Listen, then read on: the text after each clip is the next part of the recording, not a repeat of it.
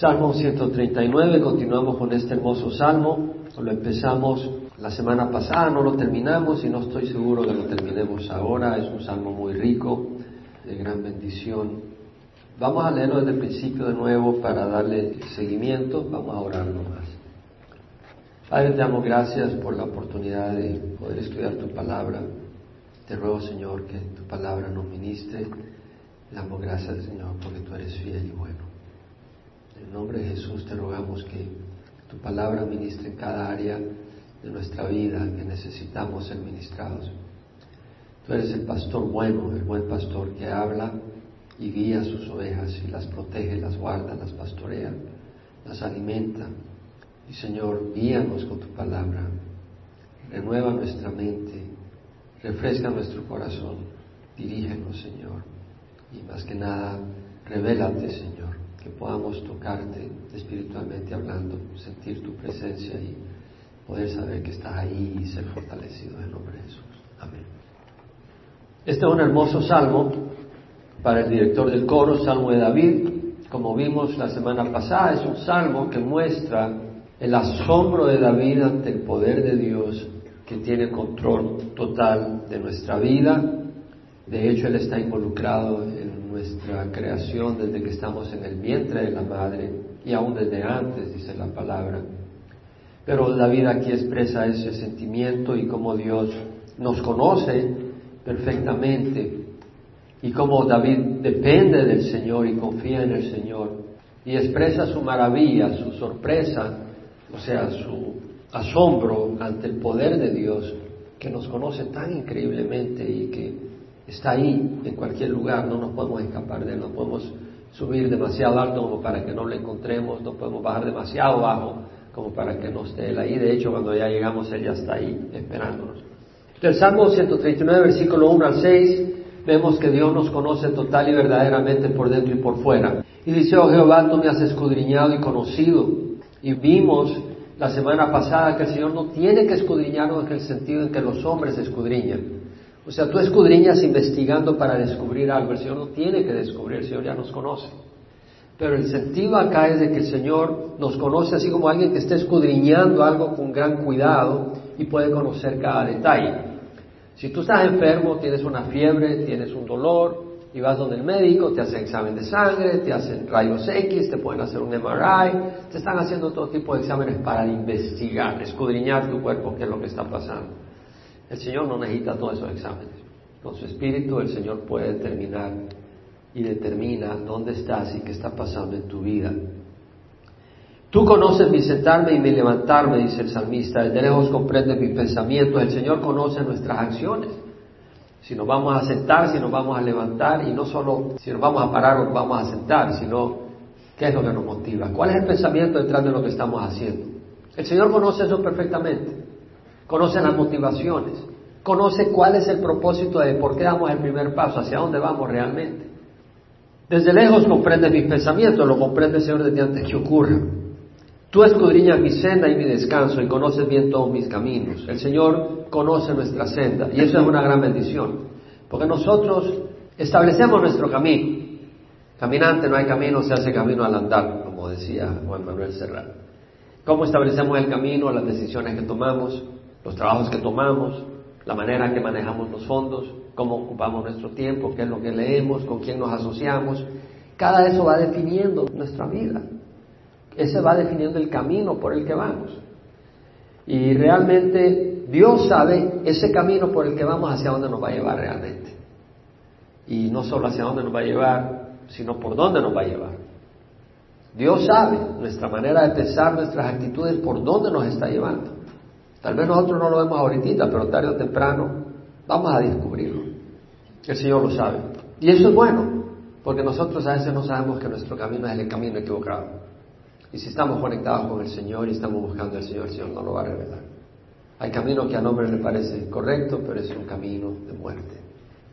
Aún antes de que haya palabra en mi boca, he aquí, oh Jehová, tú ya la sabes toda. El Señor sabe lo que vamos a decir antes que lo por detrás y por delante me ha acercado y tu mano pusiste sobre mí. El Señor nos ha acercado, pero no para quitarnos libertad, sino como un Padre protector que pone su brazo alrededor de su Hijo. Está cubriéndolo y rodeándolo porque le ama y lo cuida. Y tu mano pusiste sobre mí. El Señor tiene su mano sobre nosotros. Tal conocimiento es demasiado maravilloso, para mí es muy elevado, no lo puedo alcanzar. El salmista exclama, increíble el poder que tiene el Señor. Y luego dice, ¿a dónde me iré de tu espíritu? O sea, el versículo 7 al 12 habla que no podemos huir del Señor, no podemos ocultarnos, no podemos escondernos. Dice, ¿a dónde me iré de tu espíritu? ¿A dónde huiré de tu presencia? No podemos huir del espíritu del Señor, no podemos huir de su presencia. En donde vayamos, ahí está. El Señor está en todas partes. Sin embargo, David dijo, crea en mí, oh Dios, un corazón limpio y renueva un espíritu recto entre mí. No me eches de tu presencia y no quites de mí tu Santo Espíritu. Restituyeme el gozo de tu salvación y sosténme con espíritu de poder. Entonces enseñaré a los transgresores tus caminos y los pecadores se volverán a ti. El Señor es en todas partes, pero podemos perder comunión con el Señor. Y eso es lo que dice David cuando dice, no me eches de tu presencia. Es decir, en todas partes está Dios. Nos echa donde nos eche, ahí va a estar. Cuando está diciendo, no me eches de tu presencia, está diciendo, Señor, yo quiero tener comunión contigo.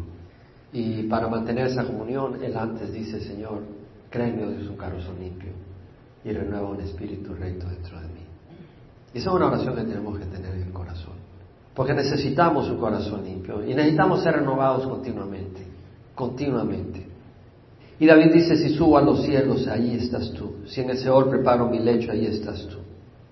Si tomo las alas del alba y se habito en lo más remoto del mar, aún ahí me guiará tu mano y me asirá tu diestra. Es decir, la mano del Señor nos va a guiar. Él lo ha prometido. Y me asirá tu diestra, me agarrará a tu mano derecha. Si digo ciertamente las tinieblas me envolverán y la luz en torno mío será noche, ni aun las tinieblas son oscuras para ti y la noche brilla como el día, las tinieblas y la luz son iguales para ti. Es decir, cualquier circunstancia puede volverse difícil y oscura. Y a veces pasamos por circunstancias oscuras. Lo importante no es que nosotros veamos, pero que estemos agarrados de la mano de aquel que ve. El Señor ve todo. No hay ninguna circunstancia que sea oscura para el Señor. Toda circunstancia el Señor puede ver, puede atravesar por cualquier circunstancia, oscura como sea para nosotros. Parece que estamos rodeados de neblina, parece que no entendemos, parece que no vemos, pero si estamos agarrados del Señor, ahí está todo. Podemos ir caminando por un camino minado, y realmente este mundo es un camino minado. Este mundo es un camino minado. Y no nos damos cuenta hasta que, ¡pum!, estalla una mina y nos hace pedazos. Pero si estamos agarrados del Señor no hay problema. Porque Él jamás nos va a dejar que pongamos un pie sobre una mina. Si soltamos la mano, ese es un problema. Pero por eso, aunque esté oscuro, aunque parezca que vemos, tenemos que agarrarnos del Señor. Lo dice, porque tú formaste mis entrañas, me hiciste en el seno de mi madre. Y acá vemos a David, en el versículo 13 al 16, hablando de que hemos sido maravillosamente creados por Él y que Él conoce nuestros días. Dice, porque tú formaste mis entrañas, me hiciste en el seno de mi madre. Es decir, David entendía que Dios lo había formado en el seno de su madre. Tú formaste mis entrañas. Tú me hiciste. Ah, qué evolución y cuento así. Tú me creaste. Y porque Dios nos ha creado en el vientre de la madre, no tenemos derecho al aborto. Es destruir lo que Dios está haciendo, porque Dios está involucrado, eso no es simplemente un poco de más. Te alabaré, dice el salmista, porque asombrosa y maravillosamente he sido hecho, maravillosas son tus obras y mi alma lo sabe muy bien. Te alabaré. Otra traducción dice, te daré gracias. La New American Standard dice, te daré gracias, I will thank thee. I will thank you. ¿Por qué la palabra alabar en el hebreo, esa palabra que se usa en este contexto, específicamente en esta frase, quiere decir cualquiera de las dos cosas, alabar o dar gracias? Y lo que está diciendo es, te doy gracias, te alabo, porque tú me has hecho de una manera asombrosa. Asombrosa quiere decir que causa temor, tanta sabiduría, tanto poder, wow. Esto no es cualquiera, este Dios es increíble y Él me ha hecho a mí con un propósito. Asombrosa y maravillosamente, algo sorprendente, sobresaliente, he sido hecho. Maravillosas son tus obras. Dios ha hecho nuestro cuerpo. Y nuestro cuerpo es maravilloso. Contrario a muchas personas que dicen el cuerpo es algo malvado. No, el malvado es el espíritu pecador que tenemos, no el cuerpo. Las células no son malvadas, nuestros órganos no son malvados. Tenemos una naturaleza pecadora, pero el cuerpo no es un enemigo en el sentido de que es malo. Tenemos la naturaleza pecadora, ese es el problema, pero nuestro cuerpo ha sido maravillosamente hecho por Dios. Él nos ama y nos ha dado un cuerpo, y de hecho este cuerpo que es, es templo del Espíritu Santo. Entonces tenemos que recordar que este cuerpo es templo del Espíritu Santo. No usemos este cuerpo maravilloso como un instrumento para pecar. Dios nos ha dado boca, nos ha dado lengua, usémosla para edificar, no para destruir. Dios nos ha dado pies para caminar, para caminar a la orilla del mar, para caminar entre los árboles, para ir a trabajar, no lo usemos para meternos donde no debemos. Dios nos ha dado un cuerpo y debemos, agradecidos, usarlo para honrarle a Él y no para unirnos a Satanás en las obras de la oscuridad. En Romanos 6, 12, 13, Pablo dice, por tanto, no reine el pecado en vuestro cuerpo. Tenemos una naturaleza pecadora, no la debemos dejar reinar. La naturaleza pecadora quiere controlarnos. Tenemos que alimentarnos de la palabra y dejarnos guiar por el Espíritu para que no sea la naturaleza pecadora la que nos reina sobre nosotros, sino Jesucristo. No reina el pecado en vuestro cuerpo mortal para que no obedezcáis sus lujurias, ni presentéis los miembros de vuestro cuerpo al pecado como instrumentos de iniquidad. Presentaos vosotros mismos a Dios como vivos entre los muertos. Estamos muertos en pecado, presentémonos a Dios y Él nos da vida como vivos entre los muertos y vuestros miembros a Dios como instrumentos de justicia.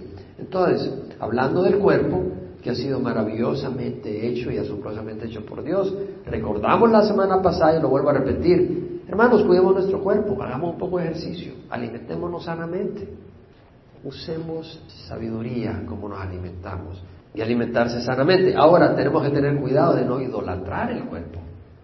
Algunas personas lo idolatran y hablamos de eso. Bueno, hacer ejercicio, pero cuidado de pasar tres horas en allí todos los días. Estás idolatrando tu cuerpo. No, el cuerpo es para gloria de Dios, no para vanagloria nuestra. Y de hecho, nuestro cuerpo es para gloria de Dios y por lo tanto para el servicio de Dios y para el servicio de otros.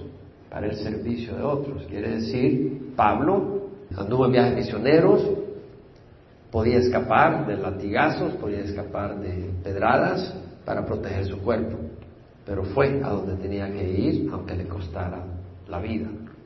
Es decir, el cuerpo no es más importante que buscar la gloria de Dios. Entonces Pablo sacrificó su cuerpo. Jesús lo entregó en la cruz. Y nosotros debemos de usar nuestro cuerpo para el servicio de otros.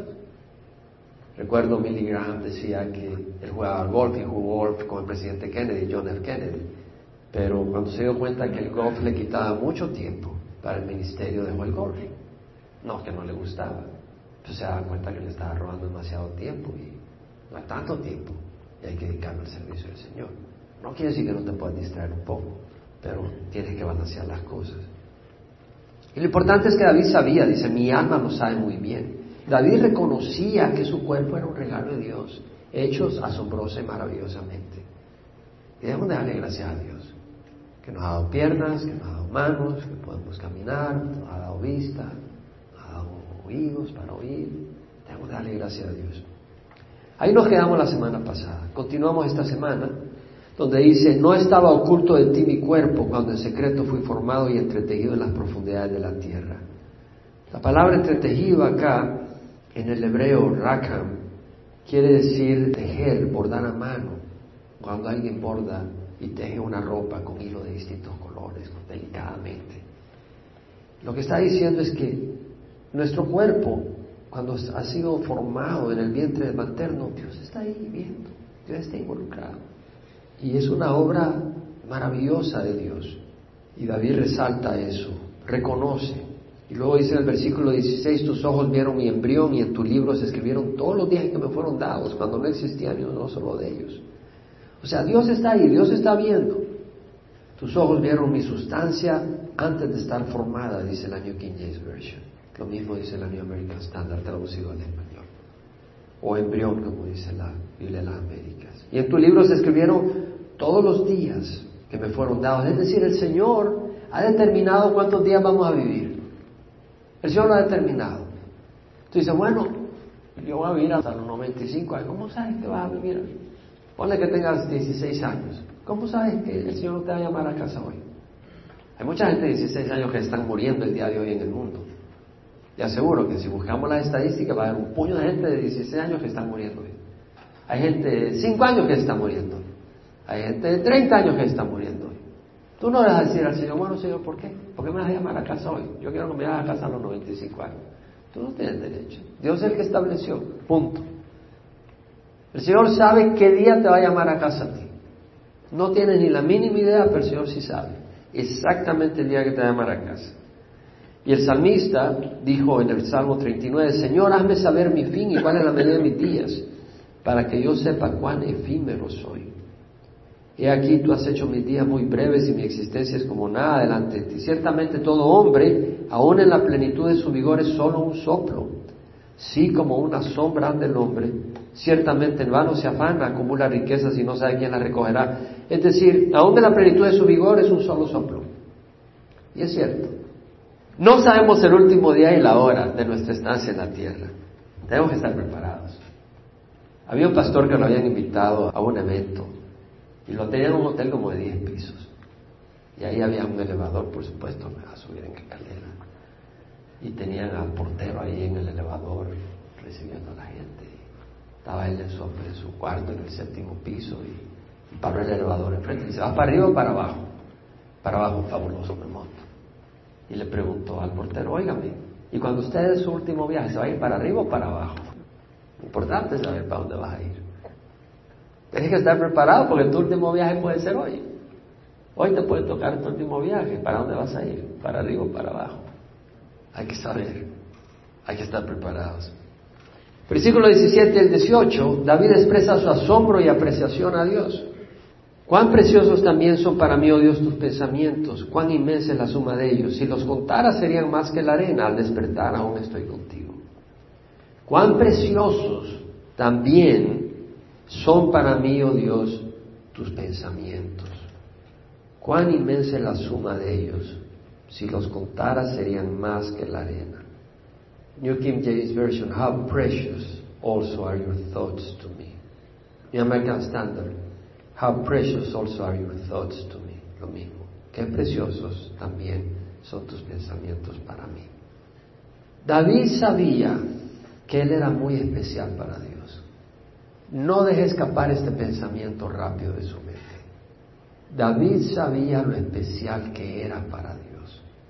Él lo sabía. Y él no era más especial que nosotros. Él no hace excepción de personas.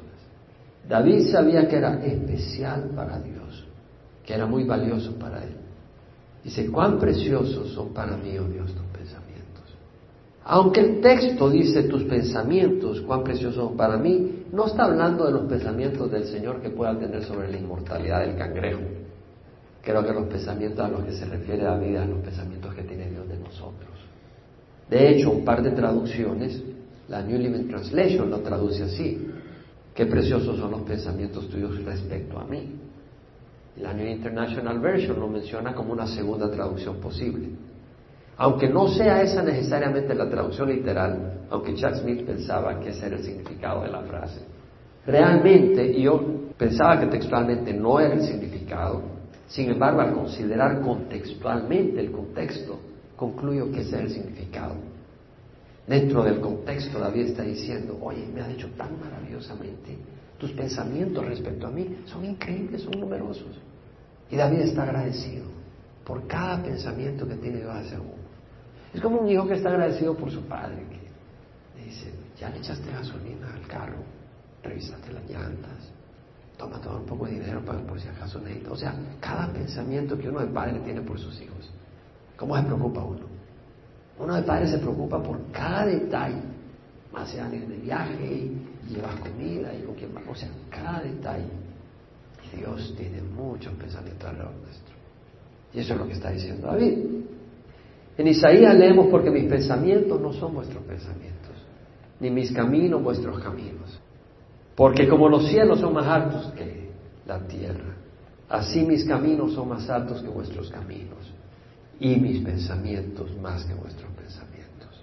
O sea, los pensamientos del Señor y los caminos del Señor son más altos que los nuestros. Esto es importante.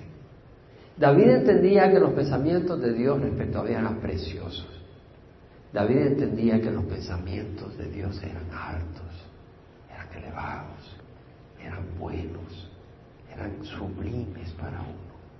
Jeremías lo dijo, yo sé los planes que tengo para vosotros, planes de bienestar y no de calamidad, para daros un futuro y una esperanza. Me invocaréis y vendréis a rogarme, y yo os escucharé. Me buscaréis y me encontraréis cuando me busquéis de todo corazón. El Señor está diciendo a través de Jeremías, yo sé los planes que tengo. O sea, mis pensamientos, mis planes para ti, Jerusalén, y para ti, Hijo de Dios, son grandes. Yo sé los planes que tengo para vosotros. Planes de bienestar y no de calamidad. Para daros un futuro y una esperanza. Y luego dice, me invocaréis y me rogaréis y os escucharé. Me buscaréis y me encontraréis cuando me busquéis de todo corazón. Bueno, ¿por qué pide el Señor que lo busquemos de todo corazón? Porque es una relación de amor. Piensa tú un novio y una novia que estén enamorados y que el novio no se interese por buscar a la novia, ni llamarla, ni preguntar dónde está. no es una relación de amor, todavía no te interesa. Pero si le interesas, vas a estar pegada al teléfono, que llama, que investiga, que va a buscarla. Está buscando a quien amas. El Señor quiere una relación de amor con Él, porque Él nos ama grandemente. Y los planes que tiene para nosotros, los pensamientos y los caminos son maravillosos. Si nosotros entendiéramos eso en el corazón, nuestra vida sería bien distinta. Porque podríamos esperar en el Señor y pudiéramos obedecer al Señor mucho mejor. Porque confiaríamos más en Él. Al entender que sus planes y su amor hacia nosotros es increíble. De hecho, en Jeremías 31.3 dice, con amor eterno te he amado. ¿No dice la palabra del Señor que nos escogió desde antes de la fundación del mundo? Lo hemos estudiado en Efesios. Para que seamos sin mancha, santos y sin mancha delante de Él en Cristo. David tenía el Espíritu Santo para poder entenderlo. David era un hombre ungido por Dios. Y por eso dijo, cuán preciosos también son para mí, oh Dios, tus pensamientos. Él no lo dijo naturalmente, lo dijo sobrenaturalmente. David tenía el Espíritu Santo. Y él con el Espíritu Santo podía ver los pensamientos. Ponte a pensar realmente cuántas veces Tú has perdido de vista que los pensamientos de Dios hacia ti son buenos. A veces crees que Dios se olvidó de ti. A veces piensas que Dios te va a dar piedras para comer. Y andas todo deprimido y cabizbajo. O no lo vas a decir, o eso sería blasfemia. Pero lo piensas. Actúas de esa manera. Nos movemos a veces de esa manera. Y no, David tenía el Espíritu Santo para poder ver y entenderlo. En 1 Corintios 2.11 leemos, entre los hombres, ¿quién conoce los pensamientos de un hombre sino el espíritu del hombre que está en él? ¿Quién conoce el pensamiento de alguien excepto el espíritu que habita en él? Dice Pablo. Asimismo, nadie conoce los pensamientos de Dios sino el espíritu de Dios. Para poder conocer y poder decir cuán preciosos son tus pensamientos, se necesita el Espíritu Santo para poder conocer los pensamientos de Dios. ¿Cómo puedes decir que los pensamientos de Dios son preciosos hacia ti si no los conoces? Tienes que conocerlos y no los puedes conocer sin el Espíritu Santo. El hombre natural no puede entender los pensamientos de Dios. ¿Se necesita qué, hermanos? El Espíritu Santo. Y el Espíritu Santo nos puede revelar los pensamientos de Dios. Y David lo entendió y dijo, qué preciosos son tus pensamientos. Se necesita el Espíritu Santo. Nosotros necesitamos el Espíritu Santo más que nunca para ver y entender los hermosos pensamientos que Dios tiene sobre nosotros. Y eso cambia nuestra vida y transforma nuestra vida. En 1 Corintios 2.14, Pablo dice, el hombre natural no acepta las cosas del Espíritu de Dios porque para él son necedad. No puede entenderlas porque se disciernen espiritualmente. Pero el que es espiritual discierne todas las cosas. El hombre natural no acepta las cosas del Espíritu de Dios porque para él son necedad y no puede entenderlas porque se disciernen espiritualmente. Vemos acá que necesitamos el Espíritu de Dios.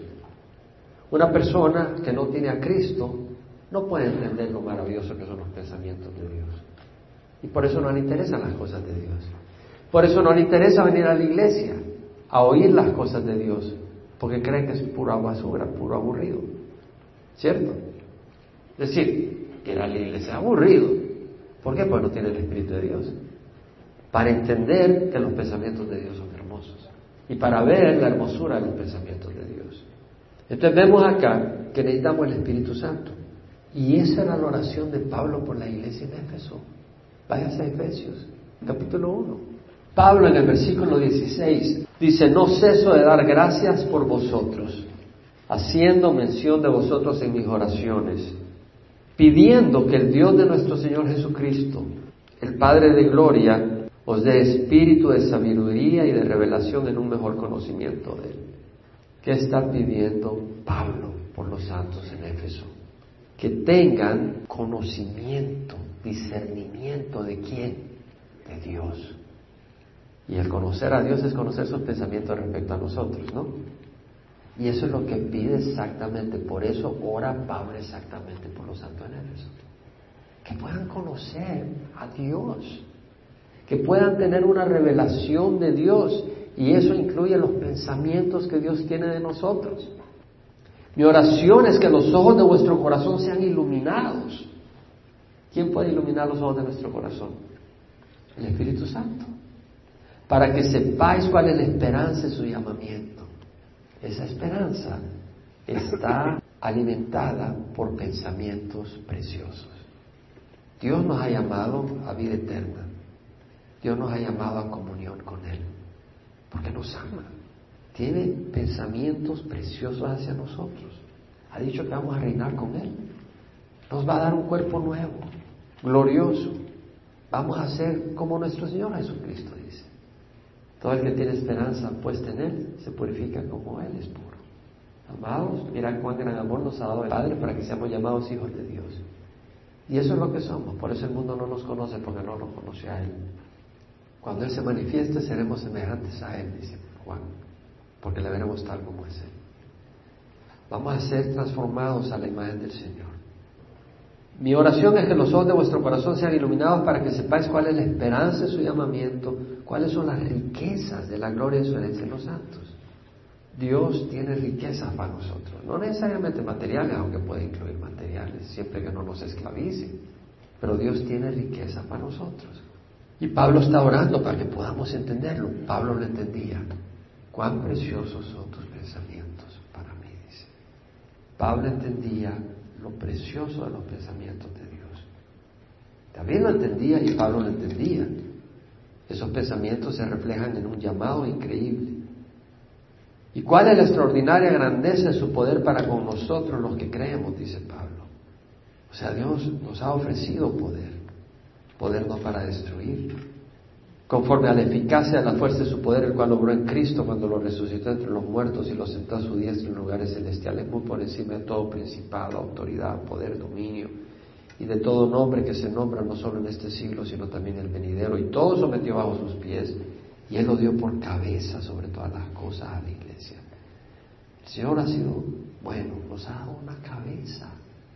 A veces estamos descabezados, a veces caminamos como pollos que le han cortado la cabeza, ahí corriendo para arriba para abajo. Pero no tenemos que correr así. Tenemos a Jesús como cabeza. Realmente el mundo anda descabezado. No tiene sentido. Y nosotros muchas veces hemos caminado así. Y no necesitamos. Dios nos ha dado a Jesucristo como cabeza. Si nosotros entendemos cuán preciosos son los pensamientos de Dios hacia nosotros, ¿tendría tanto poder atractivo el mundo? ¿Puedo oír una respuesta? No. El mundo no tendría el poder atractivo que ejerce sobre nosotros si nosotros realmente entenderíamos lo precioso de los pensamientos de Dios hacia nosotros. Y es por eso que tenemos que meditar y oír la voz del Señor. No solo aquí en la iglesia, pero en la casa llegar, buscar un tiempo, con el Señor, escuchar alabanzas y dejar que Dios ministre nuestro corazón y nos hable. ¿Te habla Dios a ti? A mí me habla Dios a cada rato, no audiblemente, pero me habla. Y me encanta oír la voz del Señor, la necesito oír, porque el mundo me habla y me grita también y me trata de jalar por donde no debo de ir. Yo necesito el la voz del Señor. Si tú no eres la voz del Señor, te vas a en el mundo. ¿Por qué? Porque el mundo grita, jala. Necesitas la voz del Señor. Y saber oírla. Y saber los pensamientos preciosos que tiene, no de condenación. Si el Señor sacrificó a su Hijo por nosotros, no nos está amando con gran pasión para sacrificar a su Hijo por nosotros. David, hablando de los pensamientos de Dios, mira lo que dice. Si los contara serían más que la arena. ¿Saben cuántos granos de arena tiene el mundo? Se ha calculado que hay 7.5 trillones. Se ha calculado, han medido la longitud, la anchura de cada playa, han medido la distancia de los desiertos, han medido la profundidad promedio, el tamaño promedio de un grano de arena y han calculado que es 7 trillones. ¿Saben lo que es 7 trillones? 7 trillones es 7 millones de millones de millones. Es decir, agarra un granito de arena, agarra otro, agarra otro, lo empiezas a contar. Llegas a 10 mil, no, todavía te falta. Llegas a 100 mil, todavía te falta. Llegas a un millón. Bueno, cuando llegas a un millón, empiezas a agarrar uno y por cada granito de arena cuentas un millón más. Hasta que cuentas un millón de granitos de arena por cada granito de arena que hay en un millón. Eso te produce un billón. No ha llegado todavía. De ahí agarran todos esos granos de arena y por cada granito de arena cuentas un millón más. Llegas al trillón. Pero no es un trillón, son siete trillones.